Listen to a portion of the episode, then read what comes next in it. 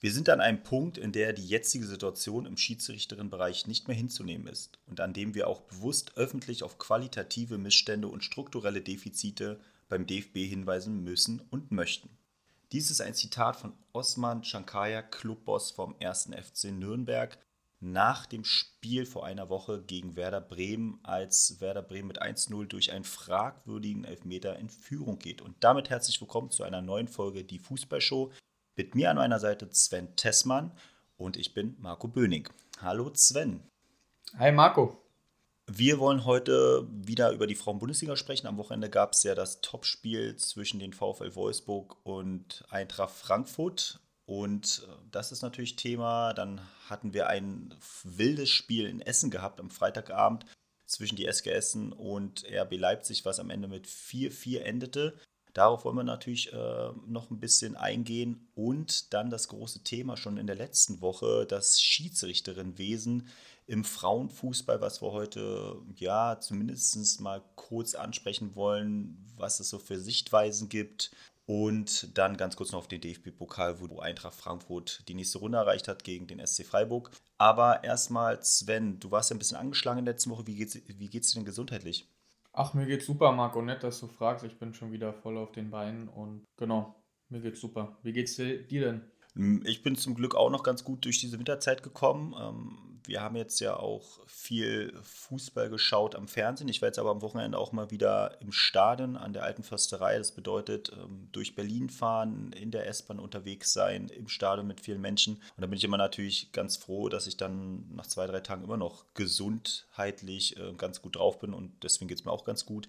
Und gerade, äh, da fällt mir eine kleine Anekdote ein. Stadionbesuch oder der Weg zum Stadion. Äh, Berliner S-Bahn kennst du ja selbst, ist immer sehr interessant, was man hier für Menschen kennenlernt oder kennenlernt im Sinne von äh, Menschen trifft. Und bei mir war es ähm, ja so eine Mitte 20-Jährige, die mit ihrem iPhone oder mit ihrem Handy in die S-Bahn kam und laut mit ihrer Freundin darüber gesprochen hat, übers Telefon, wie aktuell denn ihre Beziehung nicht funktioniert, indem sie gesagt hat, ähm, ja, ihr Freund respektiert sie nicht, geht nicht auf sie ein. Und das ist immer wieder nett, wenn man sowas dann mal hört und, und die ganze S-Bahn dann noch zuhören kann. Ich weiß nicht, ob du auch noch so kleine Anekdoten hast aus unserem, äh, aus unserem Bereich hier in Berlin, aber das war auf jeden Fall wieder sehr amüsant, das Ganze. Ja, wie du sagst, also eine Reise durch Berlin, sei es mit S-Bahn, U-Bahn, Bus, ähm, da kann man, glaube ich, immer was erzählen, da gibt es immer was Neues, aber ich würde sagen, das können andere analysieren und äh, wir konzentrieren uns auf den Fußball. So machen wir das, Sven. Ich würde sagen, wir fangen mal mit dem äh, auch schon schwierigen Thema an. Ich habe jetzt das Eingangsstatement vom Clubboss schon zitiert und dadurch, dass das natürlich sehr hohe Wellen schlägt, ähm, auch in der Presse wirklich überall aufgenommen wird, müssen wir natürlich auch darüber reden. Wie siehst du denn diese Thematik, wo gesagt wird, Schiedsrichterinnen, gerade in der Frauenbundesliga, zu viele Fehlentscheidungen und deshalb muss, muss sich was ändern. Deshalb sollen Männer mit in der Frauenbundesliga pfeifen. Ja, ist ein sehr interessantes Thema. Also, bevor ich auf diese Geschlechterrolle eingehe, würde ich erstmal sagen, dass wir auch über das Thema Videobeweis äh, sprechen, VAR, den es ja auch noch nicht gibt in der Frauenbundesliga. Und ähm, das finde ich ist der erste Schritt, ähm, der gemacht werden muss, einfach um gewisse Situationen, Szenen, Elfmeter, Entscheidungen oder Torlinientechnik, wenn wir auch in großen Stadien spielen, sollte das ja möglich sein, gewisse Entscheidungen einfach nochmal zu überprüfen, weil die Liga einfach super eng beieinander ist. Ja, Bayern und Wolfsburg sind ein Punkt voneinander entfernt. Wir haben ausgiebig auch schon über den Abstiegskampf geredet, wo Köln, Leipzig und Nürnberg sehr eng beieinander sind. Und da kann einfach jedes Spiel, jeder einzelne Punkt entscheiden. Und wenn die Liga professioneller in Zukunft noch professioneller sein soll und auch der ganze Frauenbereich professionalisiert werden soll, gehört es für mich dazu, dass der Videobeweis eingeführt wird. So. Und dann, um auf das Thema Schiedsrichter zu kommen, ich verstehe grundsätzlich, dass wenn man den Frauenfußball oder den Frauensport allgemein fördern will, dass auch die Person drumherum, sei es Trainerin, Schiedsrichterin, Managerin, dass man dort grundsätzlich vermehrt Frauen haben möchte. Kann ich vollkommen nachvollziehen. Aber wenn wir eine Debatte darüber haben, wir wollen den Bereich so gut es geht aufstellen, dann finde ich, sollten wir nicht darüber reden, ist das eine Frau, ist das ein Mann, als was identifiziert sich diese Person, sondern wie kompetent ist sie, wie gut kann sie uns helfen, unseren Bereich noch professioneller aufzustellen. Und das ist für mich die Frage, die viel mehr in den Vordergrund gehen muss, weil wir sehen so langsam, dass erste Frauen sich auch im Männerfußball etablieren, wie die Co-Trainerin bei Union Berlin, die dann sogar ja, jetzt als Cheftrainerin einspringen durfte, weil der Cheftrainer ähm, rot gesperrt war. Dann hatten wir, glaube ich, mal in Meppen, ich weiß es nicht, wir hatten in einer anderen Liga, in der Regionalliga, in einem anderen Verein, auch mal eine Frau als Trainerin. Ähm, da fällt mir gerade nicht ein, bei welchem Verein das war. Also erste Frauen kommen auch in den Männerbereich und deswegen sollte man das Männern auch nicht verwehren, im Frauenbereich aktiv zu sein. Ja, wir sind ja jetzt auch zwei Männer und trotzdem haben wir uns zur Aufgabe genommen, über den Frauenbereich zu sprechen. Du bist jetzt jahrelang schon Trainer im Frauenbereich und ich finde, Kompetenz ist einfach entscheidend und nicht welches Geschlecht oder was steht im Perso drin oder wie auch immer. Davon sollten wir, denke ich, wegkommen, weil das ist mir zu primitiv am Ende. Wenn ein Mann ein guter Schiedsrichter ist und er will Frauen-Bundesliga pfeifen, warum sollte er das nicht tun? Wie siehst du das? Ein Zitat ist ja auch, dass der Wettkampf beeinflusst wird und die Attraktivität der Liga auch leidet ne, unter zu viel Fehlentscheidung. Und diesem Statement kann ich komplett was abgewinnen. Ne. Wir, wir sagen oder wir wollen, dass die Frauen-Bundesliga immer professioneller wird. Einige Vereine werden auch extrem professionell, wenn man dann an den FC Bayern denkt, äh, an VfL Wolfsburg, Eintracht Frankfurt. Ähm, immer mehr Spielerinnen machen das jetzt hauptberuflich. Und dementsprechend muss das natürlich im Schiedsrichterwesen auch sein. Ich kenne das aus mm, meinem Bereich jetzt in den letzten Jahren, wo wir in der dritten Liga gespielt haben, also in der Regionalliga. Da war das auch so, dass auf dem Feld immer nur eine Frau stehen durfte. Ja, und das musste eine Frau sein. Als Linienrichter durften auch Männer tätig sein, aber auf dem Platz durfte nur eine Frau pfeifen. Und schon damals habe ich auch oftmals das Gefühl gehabt, dass einfach die Kompetenz überhaupt nicht vorhanden war, was einfach auch zu einigen Fehlentscheidungen geführt hat, was einen aufgeregt hat. Und am Ende regt es mich persönlich erstmal nicht auf, ob das jetzt ein Mann oder eine Frau ist, weil auch sehr viele Frauen sehr gut gepfiffen haben, sondern mich regt allgemein äh, Inkompetenz auf. Ne? Und da sagst du ja schon eins Professionalisierung. Und das Erste, was man ja erstmal machen sollte, ist ja, dass man die Frauen einfach auch, also die Schiedsrichterin professionalisieren sollte. Wenn man den Vergleich mal aufmacht, die Männer bekommen in der ersten Bundesliga oder glaube die 40 Schiedsrichter, die da gelistet sind im Kader, wahrscheinlich erste, zweite Liga, die kriegen Grundgehalt von 70.000 Euro. Ja, und pro Spiel kriegen sie noch 5.000 Euro. Bei den Frauen sieht es ganz anders aus. Die Schiedsrichterinnen, die haben 40 Stunden Job teilweise. Das heißt, die haben gar nicht diesen Fokus unter der Woche, sich mit vielleicht Spielen zu beschäftigen, ähm, wie einzelne Spieler agieren äh, und da dann noch die, ihre eigene Kompetenz zu fördern. Also eine, eine Art Fortbildung ja in der Woche. Und das ist natürlich ein extremer Nachteil. Das ist ein Riesenvorteil für die Männer. Wenn man jetzt sagt, ja, okay, jetzt bringst du die Männer rein in die Frauenliga, dann haben sie diesen Vorteil, weil sie sich viel mehr damit beschäftigen können, weil sie vielleicht noch Teilzeit arbeiten, weil sie vielleicht gar nicht mehr arbeiten, solange sie im Schiedsrichterwesen sind. Und das würde natürlich dann auch bedeuten, dass man die Frauen dann äh, in dem Moment auch wieder wegdrängen würde. Also ich bin erstmal der Meinung, dass natürlich die Förderung der Frau erstmal an erster Stelle stehen sollte. Natürlich sollte man auch, wie du sagst, die Leistung sollte eine wichtige Rolle spielen sodass natürlich darüber nachgedacht werden kann, äh, auch Männer da zu integrieren.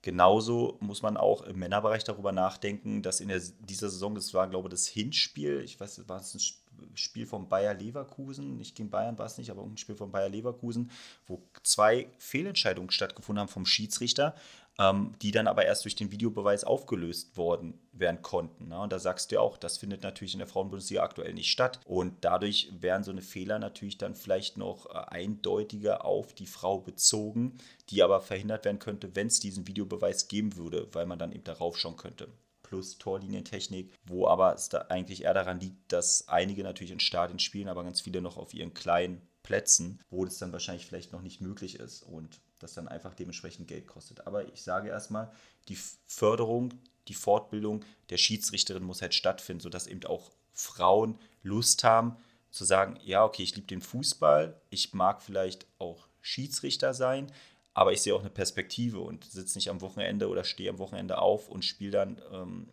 oder gehe dann zum Spiel und verdiene nur 30 Euro. Ähm, und als Mann verdienst du dann, wie gesagt, in der ersten Liga 70.000 Euro Rundgehalt. Da muss sich auf jeden Fall was ändern. Dann kann man natürlich in diesen Kaderstrukturen, was ich ein bisschen eigenartig finde, dass man sagt, da gibt es eine Kaderstruktur für Schiedsrichter nur für den Frauenfußball und für den Männerfußball, finde ich auf der ersten oder nach der ersten Ansicht jetzt auch ein bisschen eigenartig. Die Gründe kenne ich jetzt auch noch nicht dafür. Aber ich bin erstmal dafür, dass die Professionalisierung der Schiedsrichter auf jeden Fall schnellstmöglich voranschreiten müssen. Und das musste man vom DFB eigentlich auch erwarten können. Definitiv bin ich voll bei dir. Ja, Sven, wir sollten auf jeden Fall mal uns vielleicht dann auch dementsprechend ein paar Gäste einladen, die uns dann auch noch aus ihrer Sicht dann zu diesem Thema was erzählen. Ich würde sagen, wir leiten das jetzt erstmal weiter zur Bundesliga und ich würde sagen, wir fangen mal mit dem ersten Spiel an. Freitag, da gab es nämlich so ein spektakuläres Spiel in Essen. Die SG Essen trennte sich 4 zu 4. Hast du das Spiel gesehen? Ich habe es in voller Länge mir angeschaut. Hast du dir die äh, Torzusammenfassung angeguckt? Ja, klar. Also, wenn wir über ein Spiel sprechen, habe ich es natürlich gesehen. Ähm, und ja, wie, wie, wie hast du das Spiel gesehen? Wie hast du es wahrgenommen? Wir haben jetzt äh, in den letzten Wochen sehr, sehr viel über RB gesprochen. Ne? Wir haben gesprochen darüber, wie arbeiten sie mit dem Ball, wo ich ein bisschen enttäuscht bin und du ja auch gesagt hast, ja, orientiere ich mich da vielleicht zu sehr an den Männerverein. Trotzdem kann ich sagen, war ich nicht zufrieden, aber gegen den Ball waren wir beide von RB komplett überzeugt und haben gesagt, das machen sie gut, spielen gut den Ball, erobern sich die Bälle. Was sie danach manchmal mit dem Ball machen, ist jetzt vielleicht dann wieder das andere Problem, aber sie erobern sich gut die Bälle. Und auch das war wieder ein Thema in, in der ersten Halbzeit in Essen. Also das Spiel als Außenstehender hat richtig Spaß gemacht. Also wenn man es als reiner Zuschauer betrachtet, weil es war sofort Energie drin, es war sofort Feuer drin. Man hat wieder gesehen, beide Mannschaften wollen sofort, wenn hinten der Abschluss da ist, sofort den Ball haben. Ball erobern, möglichst schnell zum Tor. Also es war so ein richtiger munterer Beginn. Ne? Essen hat ein starkes Pressing gemacht. Ähm, Leipzig ist zum, zum Anfang erstmal gar nicht über die Mittellinie richtig rüberkommt, weil genau Leipzig wieder das gezeigt hat, was ich als Defizit von Leipzig sehe. Sie schaffen es nicht hinten rauszuspielen. Sie, sie haben für mich keine Idee oder nicht die Fähigkeiten rauszuspielen, sondern wenn sie merken, sie werden zugepresst, was ja ganz viele Vereine in der Bundesliga getan werden. Das gehen wir später auf die anderen Spiele ein. Fast jeder Verein presst extrem hart. Leipzig findet keine Lösung, sondern die Lösung ist meistens immer der lange Ball dann eben von der Torhüterin und dann wird er eben abgefangen. Das fand ich nicht so gut. Und dann haben wir aber nach drei Minuten schon gleich ein Tor von Essen. Und davor hatten sie schon zwei Chancen gehabt. Also in den ersten drei Minuten war die dritte Chance dann einfach das Tor. Und es hat richtig Freude gemacht. Es war richtig Pfeffer drin in diesem Spiel. Und also dieses Pressing dann von Essen, das hat dann genau einfach das auch bewirkt. Ne? Viele Torchancen herausgearbeitet zu Beginn und dann gleich das Tor gemacht, wo du denkst, okay, Essen ist auf dem richtigen Weg. Dann aber nach fünf Minuten hat Leipzig auf einmal mit Fudala einen Freistoß aus 30 Meter, ein wunderbarer Strahl ähm, direkt äh, ja, fast drei Angel, aber nur hält die junge Pia Lukassen, die dann mit 17 ihr Debüt gibt in Essen, den Ball einfach grandios. Also ich bin ja manchmal ein bisschen kritisch mit den Torhüterinnen in der Bundesliga, aber da habe ich gedacht, so wow, starkes Debüt, starke Parade, sofort im Spiel drin. Da bin ich mal gespannt, wie sie da heute rausgeht. Vielleicht mit einem zu Null Spiel rettet hier die Essener. Und Essen hat weiter eben immer mit ihren zwei Spielerinnen angepresst, aber hat RB hat einfach keine Lösung gefunden. Und auf einmal gibt es dann eine Eroberung von RB, so in der 13. Minute ungefähr, an der Mittellinie. Und dann spielen sie, wie wir auch angesprochen haben, was ja, glaube ich, das Leipziger Spiel sein sollte, schnelle Balleroberung und schnellstmöglich nach vorne. Machen, glaube ich, mit äh, eine Spielerin erobert, eine äh, wird ein Pass an der Mittellinie gespielt und sie spielt den Ball in die Tiefe. Und auf einmal steht es 1-1. Ja, und das Tor hast du bestimmt auch gesehen. Und da würde ich gerne mal deine Meinung zu dem Tor sehen, weil ich bin da sehr kritisch und muss eindeutig sagen, das hätte Essen niemals kassieren dürfen. Ja, ich verstehe, was du meinst. Es war nicht super verteidigt. Aber ich finde es immer so eine Frage, wie, aus welchem Blickwinkel guckt man auf so eine Situation? Und schaut man sich das an, was nicht geklappt hat, oder schaut man sich das an, was geklappt hat? Und wenn ich da jetzt eher darauf äh, schaue, was ist gut gelaufen, dann muss man sagen, wie du sagst, RB, Balleroberung im Mittelfeld, schnelles Spiel in die Tiefe, perfektes Timing, perfekte Schärfe beim Passspiel der Laufweg von der Stürmerin, der Neuzugang Mimi Larsson, wunderbar. Auch der erste Kontakt, ja, mit rechtem Außenriss zum Tor mitgenommen. dann nochmal vorgelegt und dann mit links abgeschossen. Eine sehr flüssige Bewegung. Also es war schon individuell, sowohl der Pass in die Tiefe als auch der Laufweg, wie gesagt, von Mimi Larsson und erster Kontakt und Torabschluss war schon überragend. Ja, da muss man RB einfach loben, dass sie dieses Spiel, was am ersten Spieltag gegen Freiburg noch sehr zaghaft war, dann gegen Köln schon verbessert haben und jetzt gegen Essen auf einem unfassbar hohen Niveau gezeigt haben. Diese Balleroberung im Mittelfeld, das schnelle Spiel in die Tiefe, die Laufwege. Ich meine, das sind ja wirklich 30, 40 Meter Sprints, die du in die Tiefe machst. Die kosten extrem viel Kraft, ohne dass du überhaupt weißt, ob der Ball kommt. Und trotzdem musst du diese Laufwege in die Tiefe, diese Sprints immer wieder machen, weil genau das ist eben ihre Stärke, das Tempo vorne, nach Ballgewinn schnell umzuschalten, wenn der Gegner ja hinten, sage ich mal, das Spiel so ein bisschen geöffnet hat, viele Spieler schon in Offensivbewegung sind und dann eben diese, ja, diese Lücken auszunutzen. Und da fand ich RB sehr, sehr stark. Klar war es von Essen nicht perfekt verteidigt. Sie hatten eine Überzahl. Die Verteidigerin grätscht relativ unnötig. Also man sagt eigentlich, dass man erst grätscht, wenn eigentlich alles andere schon Hopfen und Malz verloren ist. Also du grätschst nur als allerletzte Notlösung, weil in dem Moment, wo du grätschst, bist du auf dem Boden und wenn du den Ball nicht kriegst, bist du raus. Ja, weil bis du aufstehst und losläufst, ist ja dein Gegenspieler schon 20 Meter weg. Also du kommst quasi nicht mehr in die Situation zurück, wenn du auf dem Boden liegst. Da hätten sie es besser verteidigen können, Schrägstrich müssen, bin ich voll bei dir. Das war keine gute Aktion. Auf der anderen Seite, wie gesagt, von RB überragend gemacht. Und ist immer die Frage, ne? beschäftigt man sich mit dem Defizit oder beschäftigt man sich mit der Stärke, die zu sehen war? Ich finde, ähm, was du gerade beschrieben hast, RB hat das richtig gut gemacht. Das war ja das, was wir vor zwei Spieltagen gemacht haben. Was kann die Stärke von RB sein? Balleroberung im Zentrum, schnellstmöglich in die Tiefe spielen, diese Tiefenläufe machen und der Abschluss, die erste Annahme, das war grandios einfach von RB. Was ich aber dann eben sagen muss, warum dann am Ende vielleicht so ein 4-4 rauskommt, was gar nicht sein konnte, ist, Essen steht da mit drei, mit zwei IVs und mit einer Rechtsverteidigerin, also Sterner als Rechtsverteidigerin, wo du ja gerade gesagt hast, sie ist dann ähm, gesprungen und ich hatte einfach das Gefühl, sie hatte gar nicht das Gefühl für diesen Ball, wie verhalte ich mich da jetzt. Na, sie ist irgendwie da so reingesprungen, obwohl sie hätte fast auch stehen bleiben können oder einfach nur den Fuß hinhalten und hätte den Ball locker abgefahren, weil die Abstände waren für mich total okay. Also sie standen richtig gut. Ja, die haben richtig gute Abstände gehabt. Und deswegen muss ich das schon ein bisschen kritisieren, wo ich sagen kann, RB macht es richtig gut, stark, aber eigentlich darf der Pass überhaupt nicht durchkommen. Das ähm, war so mein Gedanke dazu. Was mir dann aber aufgefallen ist, es hat natürlich dann RB einen Aufschub gegeben. Die wurden dann viel, viel giftiger und dann hat auf einmal Essen es nicht mehr geschafft, aus ihrer gegnerischen Hälfte zu kommen. Na? Und das hat dann irgendwie so bis zur 23. Minute ging das Ganze. Und dann spielt aber Essen auf einmal wieder wunderbar auf der linken Seite heraus. Und dann geht auf einmal Kowalski in den Strafraum und knickt mit ihrem rechten Fuß um. Und auf einmal wird Elfmeter gepfiffen.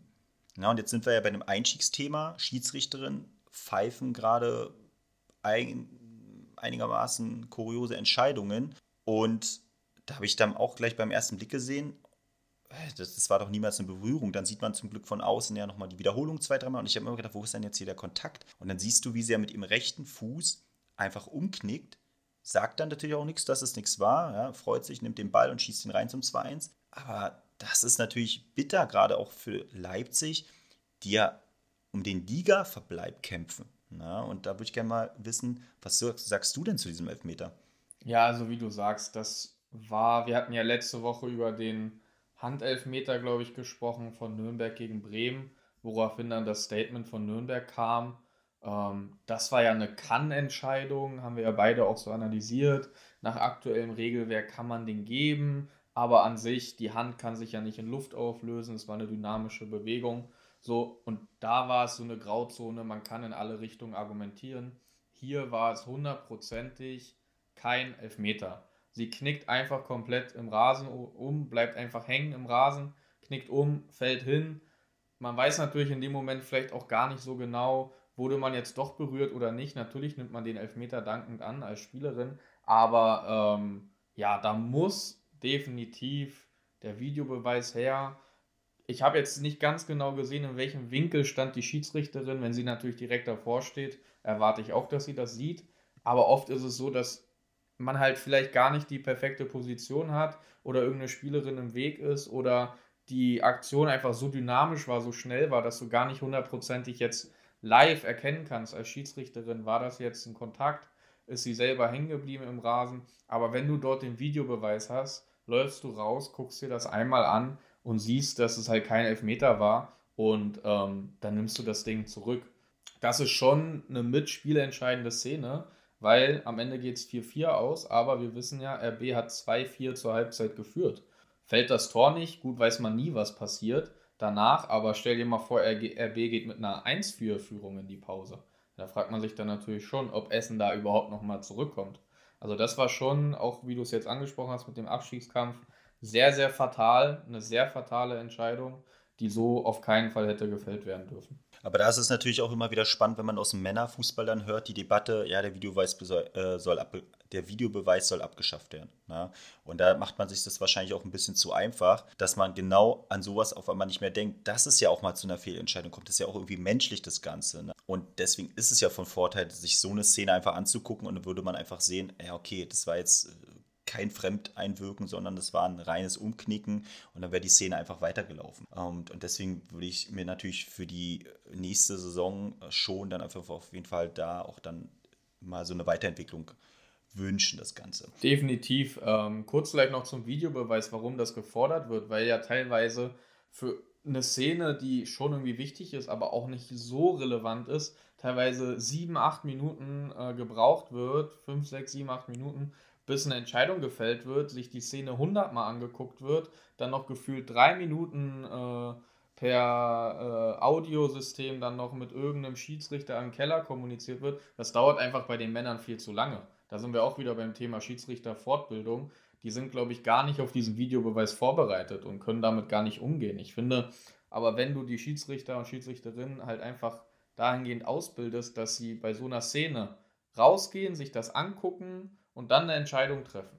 Ja, dann, dann, dauert das Ganze vielleicht 30 Sekunden jetzt in so einem klaren Fall und dann wird weitergespielt und es wurde eine richtige Entscheidung getroffen. Und das muss auf jeden Fall das Ziel sein. Also jeder, der sagt, Videobeweis abschaffen, der äh, ja, hat ein Problem mit der Fairness. So. Hm, Finde ich nämlich auch. Und dann gehen wir mal weiter. Also 2-1 auf einmal für Essen und ich denke, was für ein verrücktes Spiel hier. Ähm, hat mich natürlich komplett gefreut. Als Trainer hätte es mich komplett zum Ausrasten gebracht, wahrscheinlich die, die ganze Situation. ähm, äh, das ist immer interessant, wenn ich das dann aus diesem Blickwinkel sehe. Ja, und auf einmal 20 Sekunden später ähm, gleicht auf einmal Leipzig aus. Und da habe ich gedacht, okay, das wäre egal, wenn ich auf der Seite von Essen jetzt wäre, was ist das denn für ein Gefühl? Du freust dich, du flippst aus, ähm, denkst dir, es gefühlt für die nächsten Minuten erstmal alles geregelt, der Plan geht komplett auf und auf einmal steht schon wieder 2-2 und bist völlig perplex. Und da muss ich dir auch sagen, die Flanke von Leipzig über rechts, die war echt gut. Aber was macht denn Essen dann schon wieder? Da ist eine Spielerin im Strafraum, glaube ich, so auf dem 6-Meter-Bereich. Und da gehen zwei Spielerinnen, also die beiden Innenverteidiger von Essen, auf den Ball sozusagen. Das hätte wahrscheinlich gereicht, wäre eine Spielerin gewesen. Und durch einen verunglückten Kopfball, der dann in den Rückraum geht, ungefähr auf 11 Meter, steht die zweite Leipzigerin einfach komplett alleine. Also das ist doch ein komplettes Kommunikations, äh, Kommunikationsfehler oder eigentlich, ein Orientier eigentlich eher ein Orientierungsfehler.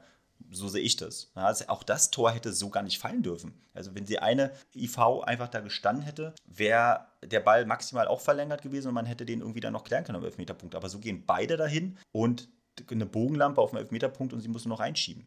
Was sagst du denn da zum 2-2? Ja, also erstmal, wie du es angesprochen hast, ne, total krass, dass innerhalb von wenigen Sekunden die Tore auf beiden Seiten fallen. Essen erst wieder in Führung geht, dann RB mit dem Ausgleich und dann das 2-3 für RB, glaube ich, auch nur ein paar Minuten später fällt. Also ein krasses Wechselbad der Gefühle. Und die Situation habe ich sehr ähnlich wie du gesehen. Erstmal fand ich stark wieder von RB.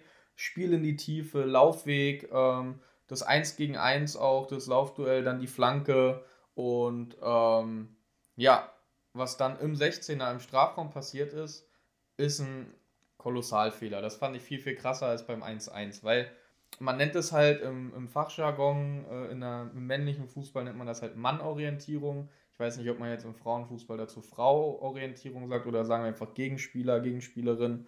Ähm, und zwar haben wir im 16er eine 2 gegen 2 Situation.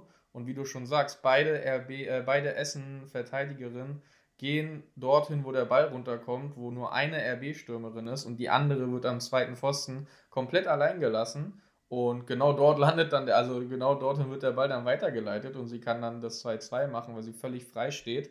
Und ähm, da muss man eben diese, wie ich es jetzt nenne, diese Gegenspielerin-Orientierung haben. Das heißt, eine Verteidigerin von Essen deckt eine Stürmerin von RB und die andere Verteidigerin von Essen deckt die andere Stürmerin von RB. Und wir haben eine 1 gegen 1 Situation zweimal und da muss ich einfach hochspringen zum Kopfball. Entweder kann ich den Ball klären oder ich hindere die Stürmerin daran, dass sie halt nicht freiköpfen kann, sondern nur unter Bedrängnis, nicht so viel Druck dahinter bekommt, nicht so präzise den Ball köpfen kann und verhindere somit das Gegentor. Aber dadurch, dass beide quasi zum Ball gehen, einfach nur, wie du sagst, ja, Kommunikation Weiß ich nicht, eigentlich gibt es da nicht zu kommunizieren. Jeder hat seine Gegenspielerin. Wahrscheinlich einfach von der äußeren Verteidigerin von Essen einfach ein individueller Fehler, dass sie die Situation falsch eingeschätzt hat. Sie war nur ballorientiert anstatt Gegenspielerin orientiert und deswegen war die RB-Stürmerin Pfarrei und äh, ja, das ist ein Kolossalfehler, der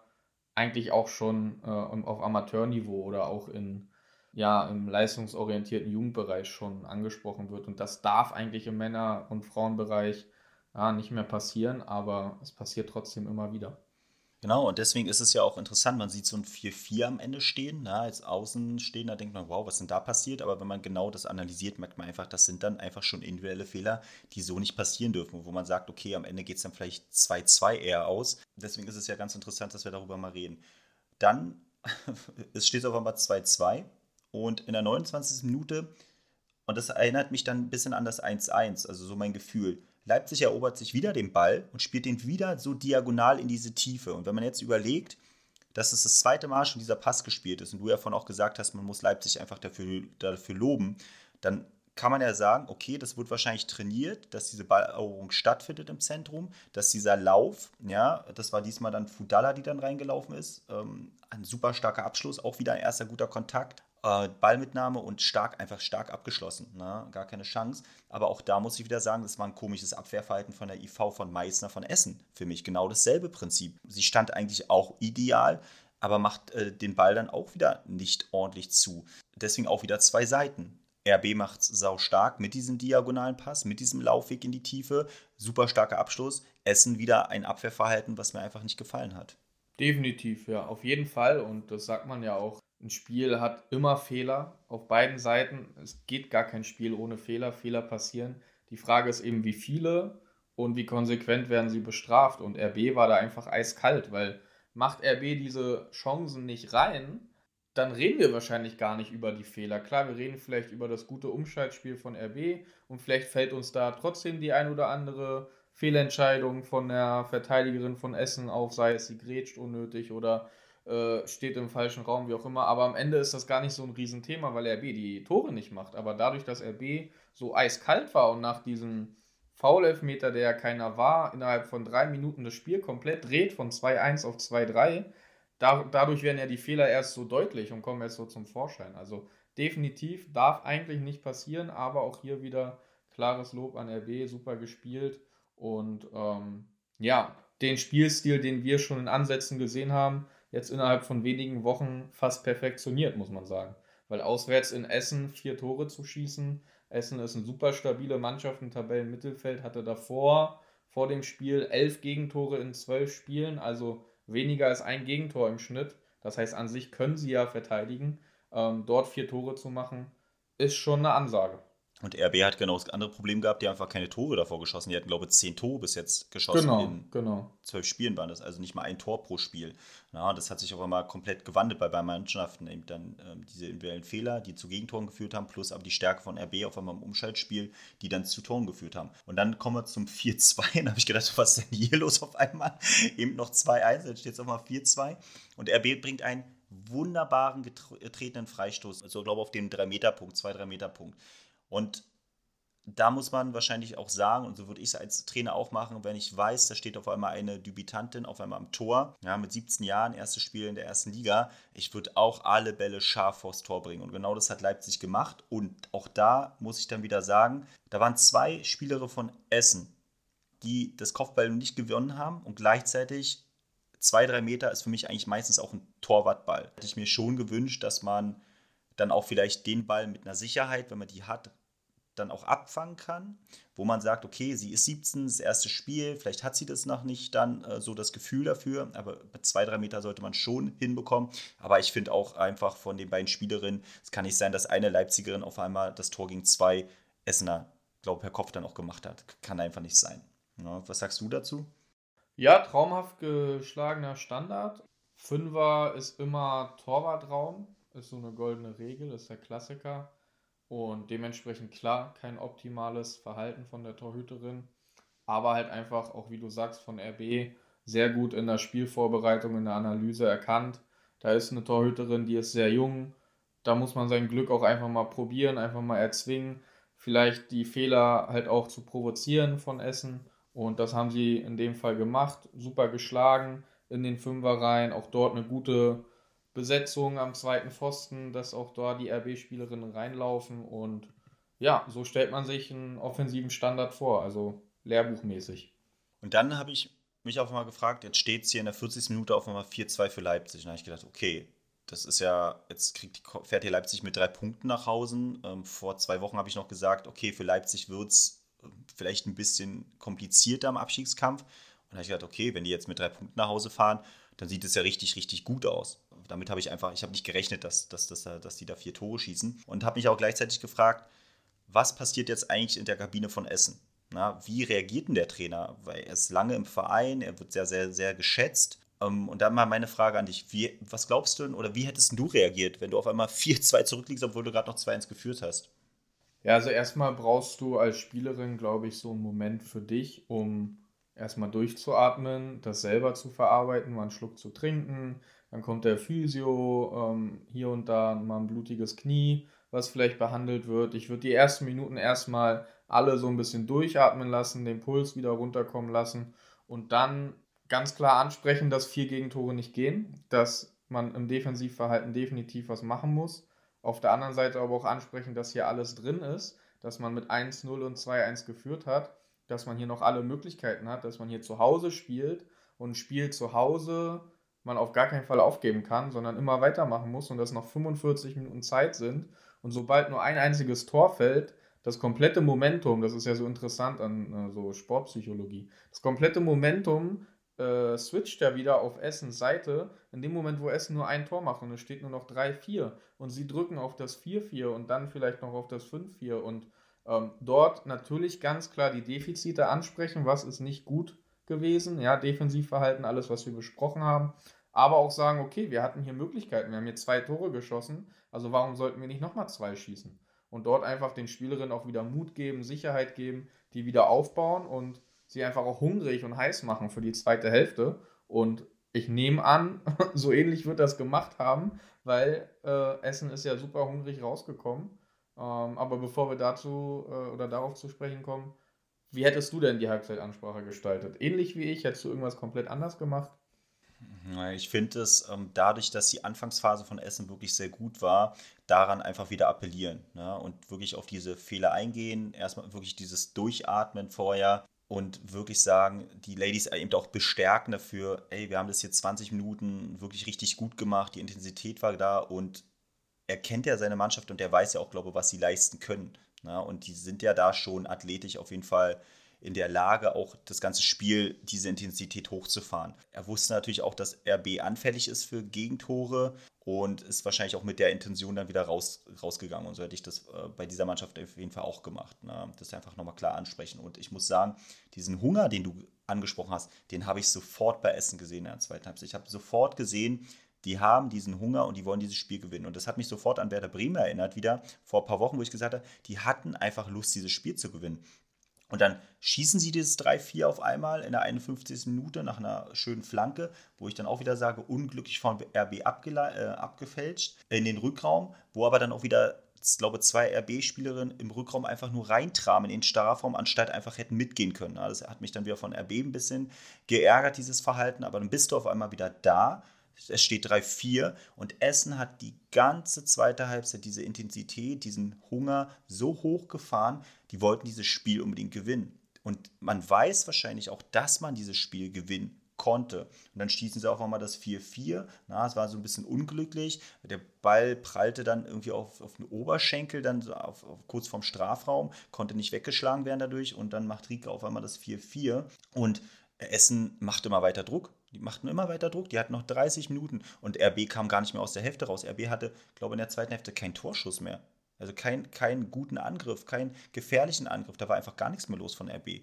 Und da stellt sich natürlich die Frage, was ist bei RB auf einmal passiert? Ne? Was ist da der Grund? Und da muss ich Essen sehr, sehr loben, dass sie einfach diesen Hunger in die zweite Halbzeit auf den Platz gebracht haben. Mit der Überzeugung wahrscheinlich, die sie dann einfach auch in der Mannschaft haben, mit der Überzeugung des Trainers. Und wenn ich dann an Kowalski denke, die dann eben noch diesen Elfmeter ja, äh, für sich herausgeholt hat, hat ein starkes Spiel gemacht. Auch Meier vorne im Sturm, ein extrem gutes Spiel.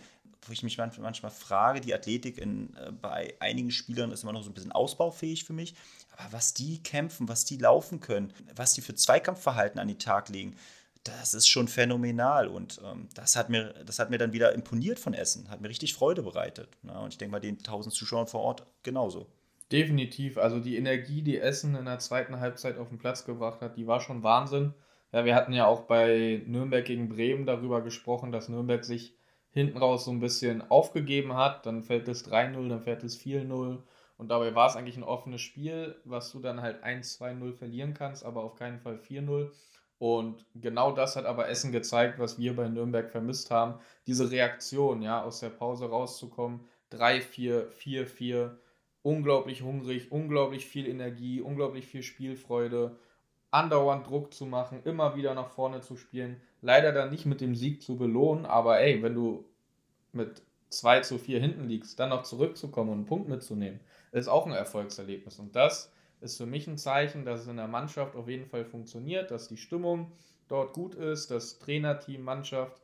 Ja, klar gibt es sicherlich hier und da immer mal eine andere Meinung, aber im Großen und Ganzen ein gemeinsames Ziel haben, das auch gemeinsam verfolgen und dass das eine funktionierende Mannschaft ist, weil so gut wie RB in der ersten Halbzeit war und wie du gesagt hast, die dann in der zweiten gar nicht mehr stattfinden, weil Essen sie einfach erdrückt und erstickt hat, das war schon eine sehr, sehr starke und sehr, sehr beeindruckende zweite Hälfte. Ich würde sagen, wir schließen das Spiel jetzt ab. Essen gegen RB. Ähm, RB, meiner Meinung nach, jetzt auf jeden Fall wieder gute Chancen da im Abstiegskampf. Ne? Wir müssen gleich mal schauen, wie Nürnberg jetzt gegen Leverkusen gespielt hat. Ähm, und dann wird wahrscheinlich RB da noch in einer guten Ausgangsposition sein. Jetzt kommen wir aber ganz kurz noch dem, zu dem Spiel Köln gegen Bayern. Und da haben wir ja letzte Woche schon gesagt, äh, Bayern ist aus der Champions League ausgeschieden. Auf einmal hatten sie ihren Torhunger wieder entdeckt. Und dann haben wir schon gesagt, uiuiui, das könnte für Köln richtig Probleme geben. Und was passiert am Ende? Wir schauen, oder wir haben es ja live gesehen, Köln verliert aber 5-0, Bayern gewinnt 5-0. Ne? Und davor, ich habe mir mal die Statistik angeschaut, in zwölf Bundesliga-Duellen zwischen Köln und FC Bayern, das Torverhältnis liegt bei 50 zu 2 für den ersten FC Köln. Ja, da gab es dann Spiele 8-0, 5-0, 4-0. Man hat einfach gesehen, Köln hatte zum Anfang noch ein bisschen, glaube die Hoffnung, mitspielen zu können. Vielleicht hier äh, lange wie möglich kein Gegentor zu kassieren. Aber wenn man das über das ganze Spiel sieht, hat Bayern Köln dominiert. Definitiv. Also für mich war da ein Klassenunterschied zu erkennen. Ähm, da finde ich es schwer, jetzt über Taktik, über einzelne Situationen zu sprechen, weil das war ja fast schon eine Vorführung. Also das war so dominant von Bayern und ähm, man hatte von Anfang an das Gefühl, es ist klar, dass Bayern hier als Sieger vom Platz geht und so ist es am Ende auch gekommen. Und ich glaube, zur Halbzeit stand es auch schon 3-0. Das heißt, wir haben ja über die Chancenverwertung von Bayern gesprochen. Da lässt du dann halt eben auch nichts anbrennen. Ja, wenn es dann schon 3-0 steht und dann kommst du aus der Pause raus, machst das 4-0, da ist das Spiel einfach auch entschieden. Und ähm, ja, Köln macht mir tatsächlich ein bisschen Sorge. Die sind ja gar nicht so schlecht in die Saison gestartet, aber jetzt so der Rückrundenstart war echt nicht so gut. Auch das direkte Duell bei RB verloren. Gegen Bayern hat man jetzt nichts erwartet in der Hinsicht. Das war jetzt nicht ein Spiel, wo man sagt, da muss Köln jetzt punkten. Aber der ganze Auftritt, wie gesagt, das war für mich ein Klassenunterschied. Das war für mich nicht ein Bundesliga-Duell, sondern das war Bayern gegen keine Ahnung was. Und das macht mir schon Sorgen bei Köln, dass sie da so chancenlos waren. Ja, Nürnberg hatte auch einen Punkt geholt gegen Bayern ähm, zum Ende der Hinrunde. Also ist ja nicht unmöglich, dort zumindest ja, mit Würde vom Platz zu gehen und zumindest so lange wie möglich das Spiel offen zu halten. Und das hat Köln einfach überhaupt nicht geschafft. Und deswegen geht dort die Formkurve klar nach unten. Die letzten fünf Spiele haben sie auch alle verloren. Das heißt, ja, für Köln wird es jetzt sehr, sehr eng. Da muss auf jeden Fall ein Turnaround her. Ich weiß aber nicht, wie sie es machen sollen. Wie würdest du denn jetzt als Köln-Trainer oder vielleicht auch als Kapitänin von Köln, als Führungsperson, was, was muss denn da passieren? Erstmal erinnert mich die Situation ein bisschen an die vom SVO Meppen von der letzten Saison, wo wir gesagt haben, dass Werder Bremen auf dem Abstiegsplatz stand, äh, Meppen noch überm Strich und Werder Bremen auf jeden Fall eine richtig gute Rückrunde spielt und Meppen auf einmal in so einen Negativlauf kam und gar keine Chance mehr hat und dann runtergehen musste. Und genauso hatte ich auch vor ein paar Wochen noch so ein bisschen die Angst, die Befürchtung gehabt, dass Köln in so einen Strudel reingerät, ne? in diesen besagten Apfelstrudel von letzter Woche. ähm, aber äh, ja, du, du, hast es richtig angesprochen, es war ein Klassenunterschied und mm, man muss sich dessen einfach bewusst sein, okay, gegen die Großen bestehen da wirklich gar keine Chancen einfach aktuell. Das wird es auch gegen die andere Mannschaft nicht sein, sondern muss es eben gegen die unmittelbaren Konkurrenten hinbekommen, was sie leider gegen Leipzig nicht geschafft haben. Das Gute ist, sie sind noch über den Strich. Das Gute ist noch, sie spielen noch gegen die Konkurrenten, dass man da das Positive sehen muss. Was ich aber auch einfach gesehen habe jetzt bei, gegen, im Bayern-Spiel, aber auch davor im RB-Spiel, Köln versucht ja den spielerischen Ansatz zu finden. Die spielen ja auch hinten raus, aber die haben eine extrem schlechte Passquote manchmal, wenn sie hinten rausspielen. Da waren so drei, vier Entscheidungen, die überhaupt nicht bei der Spielerin angekommen sind, die Bälle, weil sie von Bayern natürlich extrem zugepresst wurden. Aber wenn du dich dafür entscheidest, dann musst du natürlich die Qualität haben, auch deine Spielerin anspielen zu können. Ne? Dann macht das ja gar keinen Sinn. Aber was mir auffällt, im letzten Drittel, da funktioniert gar nichts. Also da, da sind die so ideenlos, ganz ko komische Laufwege manchmal. Sie kam, glaube ich, einmal durch einen Freistoß noch gefährlich vors Tor und nur durch eine andere Aktion, aber das sind, waren, waren so minimale äh, gefährliche Aktionen äh, vor dem Tor von Bayern. Und, und da muss sich was ändern. Also ich finde den Ansatz gut, dass sie das spielerisch lösen wollen, aber gerade im letzten Drittel muss viel mehr Ideen wieder vorherrschen, dass man dann eben auch mal wieder ein Tor schießt, gerade wenn man dann gegen Duisburg spielt, gerade wenn man gegen Nürnberg spielt. Ja, und das fehlt mir gerade ein bisschen. Und das macht mir auf jeden Fall auch extrem viel Sorge. Wo würdest du denn das ansetzen, wenn wir das jetzt ähm, nochmal ansprechen wollen mit Köln?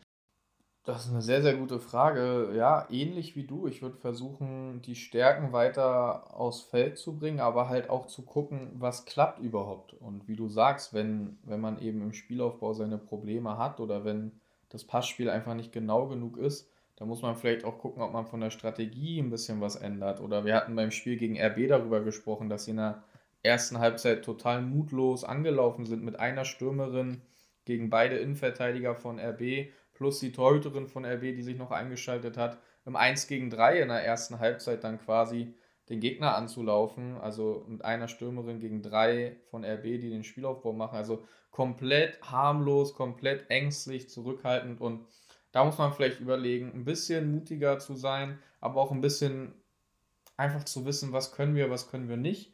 Und ja, die Mannschaft aber auch neben dem ganzen taktischen, worüber wir reden, mental auch wieder einzustellen, weil die Tendenz geht klar in die negative Richtung und der Druck wird ja auch immer höher und ich glaube, Köln hätte nicht damit gerechnet zu Saisonbeginn, dass sie dort stehen, wo sie stehen und ähm, da muss auch mental viel passieren. Da müssen die Spielerinnen wieder ja, mit einer bisschen mehr Lockerheit, bisschen mehr positiven Stimmung ausgestattet werden. Da muss mal ein Team-Event gemacht werden. Und da müssen jetzt alle zusammen anpacken in der Mannschaft und da muss der Klassenerhalt einfach geschafft werden. Und diese Energie, die wir jetzt auch bei Essen gespürt haben, die wir bei Bremen gespürt haben, die muss Köln auch einfach auf den Platz bringen. Das finde ich ganz wichtig. Ähm, du hast einen guten Punkt aufgemacht. Ähm, diese Mutlosigkeit gegen den Ball, immer mit A zu 4, 2, 3, 1 ist es ja, wie sie anlaufen. Essen läuft oder steht mit zwei Stürmerinnen am Strafraum gegen RB. Komplett überzeugt, wir kriegen das hin, wir wissen, RB kommt hinten nicht raus. Warum läuft Köln in der ersten Halbzeit gegen RB mit einer Stürmerin an? Wenn man sich die Spiele davor angesehen hat und gesehen hat, RB ist überhaupt nicht lösungsorientiert mit dem eigenen Ball. Und das würde ich mir einfach wünschen, wenn jetzt Köln gegen Duisburg spielt, wenn sie gegen Nürnberg, dann müssen sie einfach jetzt mal mutig sein und nicht erst ab der zweiten Halbzeit oder ab der 60. Minute, sondern vom Beginn an mal mutig auftreten, weil das macht ja was mit der eigenen Mannschaft, wenn man sagt, ey, wir sind überzeugt davon, wir stehen da vorne, wir pressen gut und das machen ja sehr, sehr viele Mannschaften in der Frauenbundesliga anpressen. Und wir sind da überzeugt einfach, dass wir den Ball erobern und dann sind wir zumindest schon mal im letzten Drittel und dann finden wir de dementsprechend auch mal die Lösung endlich. Das kann eine gute Lösung sein. Und was ich mich frage, Köln spielt ja aktuell wieder mit einer sehr, oder spielt seit einigen Spieltagen mit einer sehr jüngeren Torhüterin, die ab und zu auch gut gelobt wird, aber ich bin da auch wieder sehr kritisch. Auch bei zwei Aktionen nicht so sicher, außer jetzt beim Spiel gegen FC Bayern und davor auch schon teilweise nicht ganz. Die ähm, Nummer 1 äh, vom Anfang der Saison sitzt jetzt auch wieder auf der Bank. Und ich frage mich, ob man vielleicht einfach auch wieder eine, auf eine erfahrene Torhüterin zurückgreifen sollte, die vielleicht dann noch eine andere Präsenz hat im Strafraum, bei Freistößen, bei Ecken, aber einfach auch auf dem Feld, vielleicht mit Ansang. Ja, das, das könnte vielleicht auch noch so eine Idee sein, wo man sagt, okay, das könnte wieder auf die Erfolgsspur zurückführen. Das ist so mein, mein Gedanke. Definitiv, ja. Also Erfahrung kann nie schaden und erst recht nicht im Abschiedskampf. Das muss Köln sich überlegen. Ähm, aber da muss auf jeden Fall was passieren, weil die aktuelle Form und die aktuelle, ja, das Gesamtbild, was die Mannschaft abgibt, das ist absolut nicht, äh, ja, es geht absolut in die negative Richtung und da muss auf jeden Fall ein Turnaround her. Aber wenn wir jetzt mal auf Bayern zu sprechen kommen, beim Thema Turnaround, unnötig oder bitter in der Champions League ausgeschieden. Jetzt die letzten Spiele sehr souverän gewonnen. 5-0 lässt sich auf jeden Fall sehen. Und ähm, die Tabellenspitze auf jeden Fall behauptet, oder? Wir haben ja damals über das Spiel Bayern gegen Hoffenheim gesprochen und da hast du ja noch erwähnt, dass Bayern einfach ihre Chance überhaupt nicht genutzt hat. Ne? Letzte Woche viele Tore geschossen, jetzt Bayern macht das gegen den Ball gut, mit dem Ball souverän. Ich mag das, wenn sie über die rechte Seite spielen. Ich mag ihr Aufbauspiel, ähm, gute Abschlüsse. Also das sieht auf einmal sehr, sehr, sehr, sehr gut aus, finde ich. Und was sie auch nachlegen können, na, da bringen sie Jovanovic dann auf einmal in die zweite Halbzeit rein, obwohl sie eigentlich noch verletzte Spielerin haben. Und sie hat aber schon im Bayern-Dress ähm, 48 Tore davor geschossen und schießt, dann auf einmal noch das 5-0, so ihr 49. Tor für Bayern. Also, dass du diese Qualität dann einfach auch nachschieben kannst, macht Bayern natürlich zum absoluten Favoriten.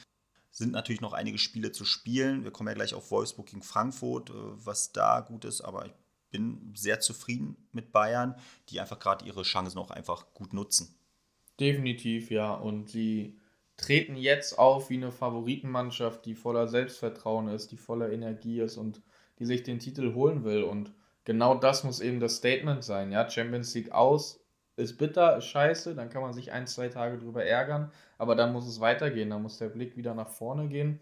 Und das hat Bayern sehr souverän gemacht, eine Reaktion gezeigt. Wolfsburg letzte Woche Punkte liegen lassen, Bayern gegen Köln jetzt vorgelegt. Dadurch hatten sie einen Vorsprung von vier Punkten. Und Wolfsburg musste im Topspiel im großen Stadion gegen Eintracht Frankfurt, die eine sehr starke Saison spielen, die sich sehr stark dahin entwickeln, dass aus den Top 2 Bayern und Wolfsburg in Zukunft eine Top 3 mit Bayern, Wolfsburg, Frankfurt in der Bundesliga existiert. Also Frankfurt eine sehr, sehr starke Entwicklung hingelegt. Und Wolfsburg war durch dieses 5-0 von Bayern ja richtig unter Zugzwang. Genau. Ich würde sagen, äh, wir schließen das Bayern-Spiel jetzt ab gegen Köln, gehen dann gleich aufs Topspiel. Ich habe hier gerade aber das Ergebnis von Nürnberg gegen Leverkusen. Leverkusen gewinnt 2-1 gegen Nürnberg. Na, das äh, heißt, Nürnberg ist äh, mit 8 Punkten auf Platz 11, davor jetzt auf Platz 10 und auf Platz 9 Köln und Leipzig mit je 10 Punkten. Also diese drei Mannschaften werden wahrscheinlich dann wirklich ähm, diesen Abstieg ähm, unter sich ausmachen mit dem letzten verbliebenen Platz, den es dann noch gibt. Und da wird es ja noch zu spannenden Spielen kommen. Ich muss aber sagen, ähm, dass Nürnberg jetzt nur 2-1 gegen Leverkusen verliert, zeugt für mich immer noch davon, ohne das Spiel jetzt gesehen zu haben, dass auf jeden, Fall, die Mannschaft intakt ist. Ich würde jetzt aber sagen, wir gehen jetzt zu unserem letzten Spiel, äh, zum Topspiel. VfL Wolfsburg, du hast es angesprochen, hat gegen Eintracht Frankfurt im großen Stadion gespielt, was für mich immer ähm, sehr attraktiv ist, auch einfach von der Kameraeinstellung, aber auch einfach mich für die äh, Ladies freut, dass sie einfach diese Atmosphäre ausspüren können. Ähm, von der Stimmung ist es dann auch immer ganz nett. Ich war, fand, war auch von der Stimmung äh, bei Köln gegen Bayern ähm, total fasziniert. Das hat mir richtig gut gefallen. Das macht auch als Zuschauer dann viel, viel mehr Spaß. Und Wolfsburg gegen Frankfurt, Zweiter gegen Dritter spielt. Du sagst, Wolfsburg mu musste nachlegen, um, um, an Bayern dran zu bleiben, dass die Meisterschaft nicht dann schon vielleicht verloren gegangen ist. Wolfsburg vielleicht auch gar keinen Titel diese Woche, äh, Saison gewinnt. Ja, und Frankfurt hat aber die Möglichkeit gehabt, auf einmal mit ähm, Wolfsburg punktgleich zu ziehen. Ne? Und Fra Frankfurt will ja natürlich auch wieder in die Champions League. Und wir haben ja beide das Spiel auch live gesehen. Und ich würde sagen, erstmal, Sven, steig du doch mal ein. Wie hast du denn dieses Spiel gesehen? Ja, also die erste Halbzeit war ein super offener Schlagabtausch. Ähm, gerade die Anfangsphase, beide mit viel Spielfreude und Offensivpower. Frankfurt mehrere, ja, so Halbchancen sehr gut rausgespielt. Ähm, ich fand bei Wolfsburg sehr mutig, auch wieder das Pressing, voller Druck direkt. Sie haben die Torhüterin von Frankfurt spielen lassen, aber alle anderen, alle Feldspielerinnen von Frankfurt wurden extrem unter Druck gesetzt. Vor allem dann der Pass auf die Außenverteidigerin. Da wurde dann auch das Pressing vom Trainer von Wolfsburg gecoacht.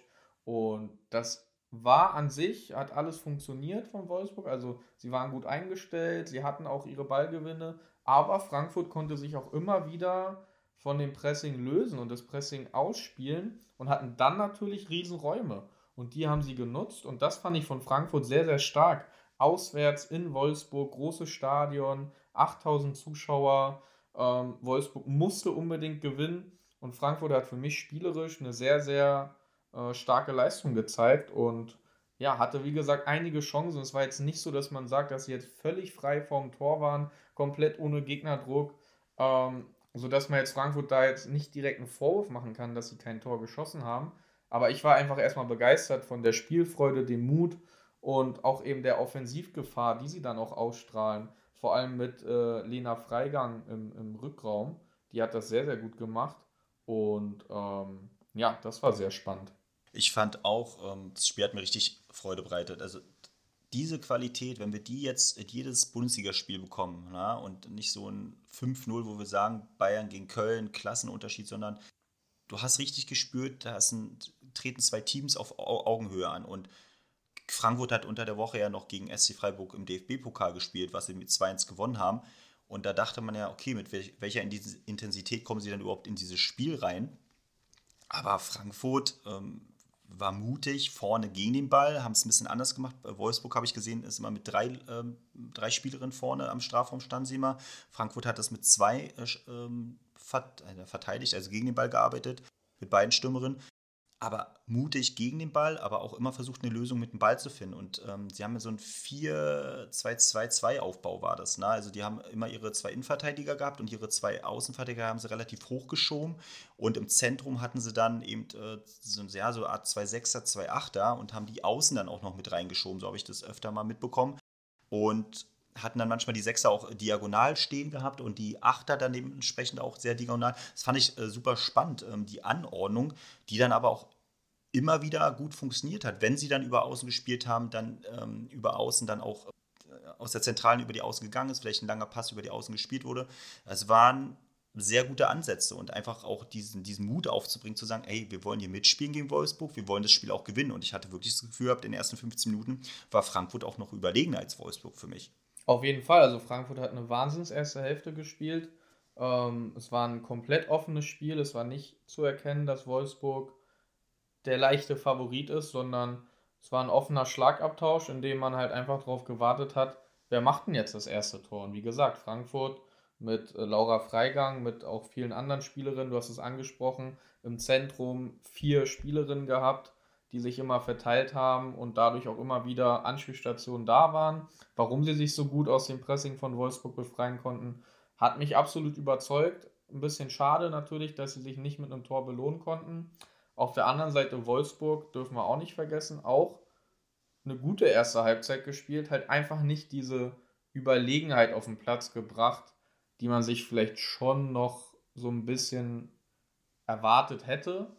Ja, weil Wolfsburg schon noch ein bisschen über Frankfurt steht, aber trotzdem eine sehr gute erste Hälfte. Mir ist da Pop immer wieder äh, in den Blick gekommen, die ja letzte Woche auch mit dem Kopfballtor in Leverkusen auf sich aufmerksam gemacht hat, die auch immer wieder gesucht wurde, sei es über Flanken, aber auch über Einwürfe. Da fand ich besonders interessant. Ich muss mich mal kurz hm. bei der Aussprache konzentrieren. Ähm, mm. Jonsdottir heißt dir. Genau, Jonsdottir. Ja. Genau.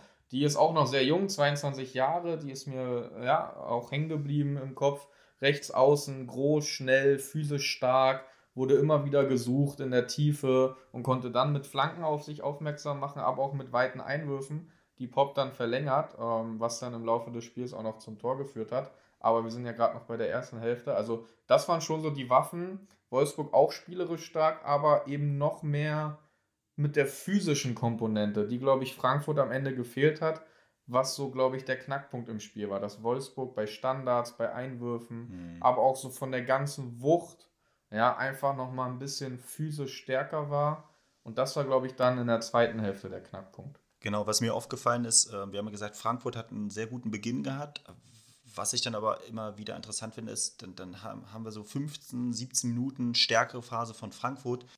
Und dass Wolfsburg das dann aber doch hinbekommt, auf einmal so einen Turnaround zu schaffen und auf einmal das Spiel so für sich an sich zu reißen. Das war immer noch nicht ideales Spiel, aber auf einmal hast du gemerkt, Wolfsburg ist viel besser im Spiel drin. Na, das gemerkt, wow, super. Und das macht auch so eine Spitzenmannschaft auf, so eine, ja, dann so eine Souveränität dann so im Laufe des Spiels an den Tag zu legen. Und du hast ja gesagt, diese physischen Eigenschaften von Wolfsburg, ich, ich hatte immer das Gefühl, wenn es zu Einwürfen kam oder zu Freistößen in unmittelbarer Nähe des Tors, hatte ich immer das Gefühl gehabt, hier kann ein Tor entstehen, weil Wolfsburg so stark bei Kopfbällen ist. Ja, und was ja dann auch in der zweiten Halbzeit dann zum Tor geführt hat, hatte ich immer das Gefühl gehabt, jetzt wird es brenzlig für Frankfurt. Es wird immer brenzlig. Und das war so mein Gefühl. Ähm, fand es 0-0 zur Halbzeit auch verdient für beide Mannschaften, vollkommen okay. Und ähm, würde sagen, dass wir jetzt mal in die zweite Halbzeit reingehen. Ähm, hast du da Veränderungen dann gesehen von Wolfsburg, warum sie dann vielleicht das Spiel so ein bisschen mehr an sich gerissen haben? Oder hattest du das Gefühl, dass sie das Spiel mehr an sich gerissen hatten? Also ich hatte schon den Eindruck, dass die Anfangsphase der zweiten Hälfte an Wolfsburg ging. Da waren sie viel aktiver, hatten auch ein paar Minuten vor dem 1-0 eine gute Chance, bei der sich Oberdorf und Hut durchkombinieren und Hut so von halb rechts eine Flanke auf einen langen Pfosten bringt, ähm, wo eine Spielerin von Wolfsburg dann frei zum Abschluss kommt, aber es war halt so ein tippender Ball, war nicht einfach zu nehmen aus der Luft. Ähm, den bringt sie nicht perfekt aufs Tor, aber wie gesagt, war schwer zu nehmen. Das war schon so zu sehen, dass Wolfsburg jetzt das Spiel so ein bisschen an sich reißt, Frankfurt so ein bisschen Probleme hatte, aus der Halbzeit reinzukommen. Und genau in dieser Druckphase fällt dann ja auch in der 57. Minute das 1-0. Und genau die Akteure, die wir ja gerade schon angesprochen hatten, Jonsdott hier mit einem langen Einwurf von rechts. Pop verlängert den Ball ja, in den Fünfer rein. Und ähm, ich weiß nicht, ob wir schon drüber gesprochen haben, aber du warst ja auch selber mal Torwart. Deswegen würde mich jetzt interessieren, die Torhüterin von Frankfurt ähm, hat den Ball eigentlich schon in ihren Händen und stößt aber mit einer Verteidigerin von Frankfurt zusammen und ja, lässt dann halt einfach den Ball ins eigene Tor fallen. Da war ich ein bisschen perplex. In Live hatte ich auch erst gedacht, okay, ähm, ich glaube, es war Lena Lattwein von Wolfsburg, die dort halt Druck macht. Und ähm, hat er gedacht, dass sie quasi die Torhüterin behindert im Fünfer und es deswegen zurückgenommen wird oder per Videobeweis, den es ja nicht gibt, zurückgenommen werden würde oder sonstiges. Aber in der Wiederholung ist ja zu erkennen, ja, die Lattwein macht den Weg in den Fünfer, aber sie berührt ja die Frankfurt-Torhüterin gar nicht, sondern die Frankfurterinnen behindern sich gegenseitig und sie lässt einfach den Ball fallen. Wie, wie kannst du mir das denn erklären? Das, das habe ich überhaupt nicht verstanden. Ja, das war auch eine Situation. Also erstmal sagst du ja, der Einwurf, der gefährlich wurde, eine Minute vorher gab es ja schon mal einen gefährlichen Einwurf von Jonsdott und da wurde auch schon darauf hingewiesen, wahrscheinlich, okay, die Einwürfe kamen immer direkt in den Strafraum rein, also glaube auf so 5, 6 Meter wurden die immer geworfen und ähm, dann eben in der 57. Minute, was wir auch gesagt haben, einfach die Kopfballstärke vom Pop, die den halt ideal weiterleitet, eine gute Bogenlampe, äh, Bogenlampe und äh, Johannes, äh, die Torhüterin von Frankfurt, hat den Ball fest und dreht sich auch ganz komisch dann eben zum Tor mit ihren Händen sozusagen, dass er dann eben ähm, anstatt den Ball irgendwie unter sich zu begraben und ja, berührt dann leicht die Frankfurterin. Im ersten Moment habe ich auch gedacht, alles schreit auf, ist das jetzt wirklich ein Foul gewesen? Aber als du dann die Wiederholung oder als ich mir die Wiederholung angeschaut habe, hat man gemerkt, das ist einfach diese fehlende Robustheit auch nicht nur bei ihr, sondern immer wieder erlebe ich das in der Frauenbundesliga, dass mir so eine fehlende Robustheit, diese Überzeugung, auch vorhin bei der 17-Jährige von Essen, sie kommt raus, äh, zwei, drei Meter äh, im Strafraum, das ist ihr Ball, sie begräbt den unter sich. Und es kommt immer mal wieder vor, aber es kommt auch immer mal wieder äh, negativ zum Vorschein, dass zu viele Bälle dann einfach nicht richtig festgehalten werden. Also da ist keine körperliche Spannung ja, bis in den Händen drin hier, ich bin das, ich habe die Überzeugung, das ist mein Ball und äh, das war es jetzt für euch. Ne? Und, und das fehlt mir. Hat aber auch Gründe, ne? wahrscheinlich im Jugendbereich, äh, wo einfach Torwarttraining im Frauenbereich nicht wahrscheinlich äh, so trainiert wie im Männerbereich. War früher aber im Männerbereich auch nicht der Fall. Und wo es einfach wahrscheinlich schwer ist, wenn du dann auf einmal aus dem Jugendbereich und so im Profibereich kommst, zu sagen, okay, ich hatte vielleicht ein Jahr vorher nur mal Torwarttraining gehabt, so halb professionell Und jetzt muss ich mich daran tasten. Und mir fehlt aber mit 12, 13, 14, 15, 16 vielleicht die Jahre einfach schon an dieser Technik so zu arbeiten, an dieser Überzeugung zu arbeiten, an Laufwege im Fünfer zu arbeiten. Und dadurch dann natürlich dann auch einfach diese Robustheit sich aufbaut. Ne? Und das ähm, sieht man einfach vermehrt. Und deswegen muss ich eindeutig sagen, absoluter Torwartfehler von, von Johannes einfach. Ja, was ich davor noch gesehen habe, dann auch in der Wiederholung, klar kannst du nicht jede Kopfballverlängerung von Pop verhindern. Aber mir ist aufgefallen, die Frankfurterin Henshaw, dass die sich ja komplett wegdreht. Die war eigentlich vor Pop und Pop kommt aus ihrem Rücken, läuft vor die Verteidigerin Henshaw von Frankfurt, springt dann hoch und die Henshaw springt gar nicht mit, sondern dreht sich weg. Da frage ich mich dann auch, es gibt ja kaum eine Mannschaft, die elf starke Kopfballspielerinnen auf dem Platz hat. Egal ob jetzt Frauen, Männer, Jugend, Erwachsen, Profi, Amateur. Es gibt immer den einen oder anderen Spieler, der ist in der Luft jetzt nicht der Beste, ist vielleicht nicht so mutig, hat nicht die Größe, nicht die Sprungkraft. Aber ich muss doch, wenn ich weiß, ich spiele gegen Wolfsburg, die sind physisch stark und die bringen sogar die Einwürfe hoch und Pop ist eine Wahnsinns-Kopfballspielerin, da muss ich doch meine beste Kopfballspielerin an Pop stellen und nicht jemanden, der sich vor Angst wegdreht und gar nicht mit hochgeht ins Luftduell. Da habe ich mich gefragt, hat Frankfurt keine bessere oder was war da los? Ähm, also das kann ich dann wieder nicht nachvollziehen, weil das hat dann für mich was mit fehlendem Einsatz zu tun. Ja, weil du machst ein super Spiel, auswärts in Wolfsburg steht 0-0, ist alles drin. Wolfsburg hatte zwar eine leichte Druckphase, aber wir haben ja gesagt, die erste Halbzeit war mindestens mal ausgeglichen, wenn nicht sogar minimale Vorteile für Frankfurt. Und da kassierst du so ein Gegentor, wo die Torhüterin einen Ball fallen lässt und deine Verteidigerin gar nicht erst mit Pop hochspringt und sie irgendwie versucht zu behindern, da war ich schon ein bisschen enttäuscht, weil das ist die Energie, das sind die entscheidenden Situationen, da musst du da sein, wenn du eben ganz oben dann auch mitspielen willst. Und das Gegentor hat sich Frankfurt dann auch irgendwo selber zuzuschreiben. Ja, es ist total schade, weil es im, im professionellen Fußball geht es ja darum, dass man einen Gegner analysiert. Na, man analysiert einen Gegner, man weiß, wie torgefährlich Pop ist, man weiß, dass die Ein Einwürfe von Jonsdott eben auch sehr, sehr weit kommen, dass sie auch immer gefährlich kommen, wie eine Art Flanke, wie eine Art Freistoß. Und äh, dann frage ich mich auch, ob in der Analyse sowas angesprochen wird und ob jetzt da die Kopfballgefährlichste Spielerin von Frankfurt stand, weil später äh, Freidank ja auch äh, zum Thema, hat der Frankfurt noch einen Freistoß gehabt und äh, geht sehr, sehr gut zum Kopfball. Da frage ich mich, ob dann einfach die Positionierung dann von den Spielerinnen einfach falsch war. Ne? Das wäre dann einfach mal immer sehr interessant, was passiert denn vorher in so einer Analyse, was wird angesprochen, wird sowas überhaupt angesprochen, wer wo zu stehen hat oder ist es ein Zufallsprodukt? Und dann wäre es natürlich schade, weil das ganze Spiel dadurch dann einfach kaputt gemacht wird. Ne? Und ich habe wirklich gedacht, das könnte hier mitten auf dem Unentschieden sogar hinauslaufen, obwohl Wolfsburg schon in der zweiten Halbzeit viel, viel stärker war.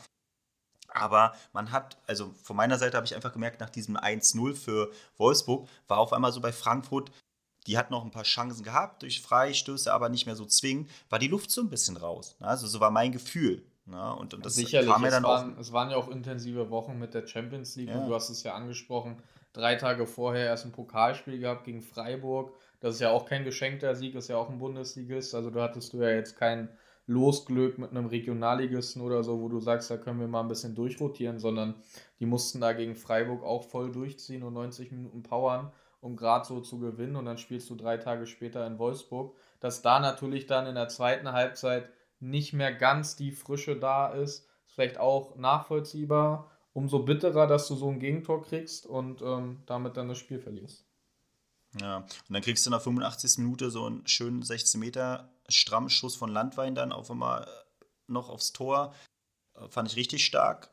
Ja, Geiler ist das Spiel gelaufen. Geiler Abschluss. Ja, richtig ja. gut, richtig guter Abschluss. Und dann ist das Spiel aber einfach gelaufen und dann kriegst du in der, ich weiß gar nicht mehr, war es dann 90. Minute oder kurz vor Ende noch das 3-0, wo ich dann auch wieder sage, toller Abschluss, also auch ähm, tolle Schussstärke.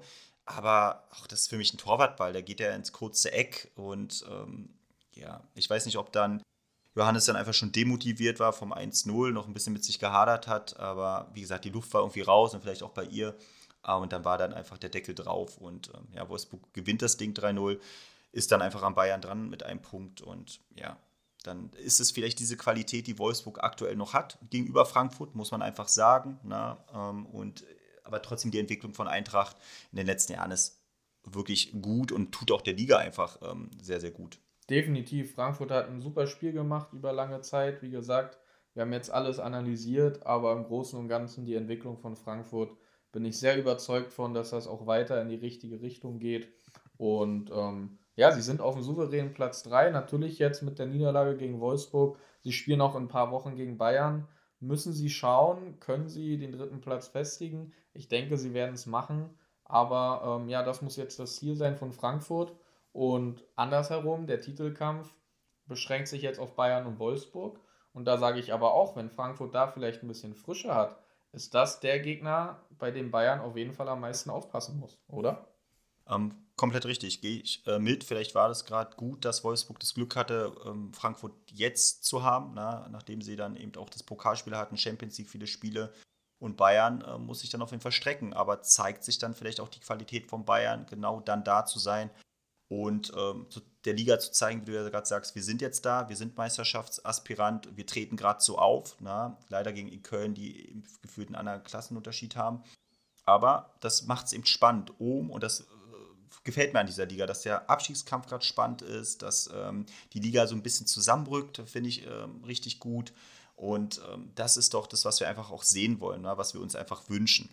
Definitiv. Ich würde sagen, ich würde sagen, wir schließen das Spiel jetzt mal ab ähm, und ähm, wollte dich ganz noch mal kurz fragen, ob wir sowas ähm, überhaupt hier berichten dürfen, weil wir haben ja gerade von Wolfsburg gesprochen, äh, die jetzt äh, äh, Meisterschaftskampf mit Bayern sind. Und dann kommt plappt heute auf einmal überall in den Nachrichten auf, dass Lena Oberdorf von Wolfsburg ähm, angeblich äh, zum FC Bayern wechselt im Sommer, obwohl sie noch Vertrag hat. Ja, auf jeden Fall eine ganz krasse News, die heute gekommen sind. Ähm, da steht ja wohl eine Ablöse von 200, 250.000 Euro im Raum. Jeder, der jetzt vielleicht aus dem Männerbereich kommt und äh, zuhört, denkt sich, okay, ja, gut, ähm, kann gefühlt jeder Zweitliges zahlen, aber das wäre ja im Frauenbereich ähm, schon eine Wahnsinnssumme. Ich glaube, so viel wurde noch nie für eine deutsche Spielerin ausgegeben. Und mhm. was ich besonders krass finde, dass dort eine gewisse Parallele zu erkennen ist halt zu dem, was im Männerbereich auch passiert, dass Bayern München sich einfach die besten Spieler und Spielerinnen von der Konkurrenz holt. Und auf der einen Seite muss man sagen, ja, wenn man sie überzeugt, dass Bayern der bessere Weg als Wolfsburg ist, sei es vielleicht finanziell oder auch infrastrukturell, was dann die Beweggründe sind, dann haben sie es auch verdient. Auf der anderen Seite, ja, finde ich es natürlich irgendwo auch immer fragwürdig. Wir reden jetzt davon, dass Wolfsburg und Bayern einen Punkt voneinander entfernt sind. Also mich würden die Beweggründe halt von diesem Wechsel interessieren. Was ist jetzt der Vorteil?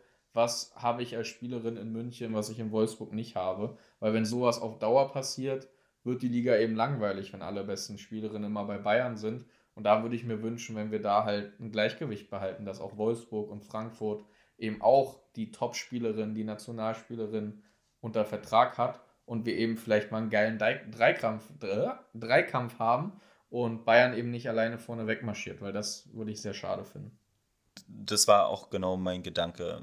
Ich finde es sehr schade. Also Wolfsburg ist ja eine Institution in der Bundesliga, Frauenbundesliga. Ne? Und ähm, ich glaube, seit 2012, ich glaube, seit 2012 ist es, machen ja nur die beiden Mannschaften den Meisterschaftskampf äh, ganze Zeit unter sich aus. Ja. Und wenn du dann auf einmal anfängst, wie im Männerbereich, dann auf einmal deine Konkurrenz so zu schwächen und die Frage ist natürlich, gibt es dann einen Wechsel von Bayern zu Wolfsburg ne, auf der Position, äh, weil dann irgendwas dann ein bisschen zu viel wird im Kader von Bayern, dass man das dann wieder ausgleichen kann. Aber gerade dieser spannende Kampf macht es ja da am Ende aus und das bemängeln wir ja gerade im Männerfußball.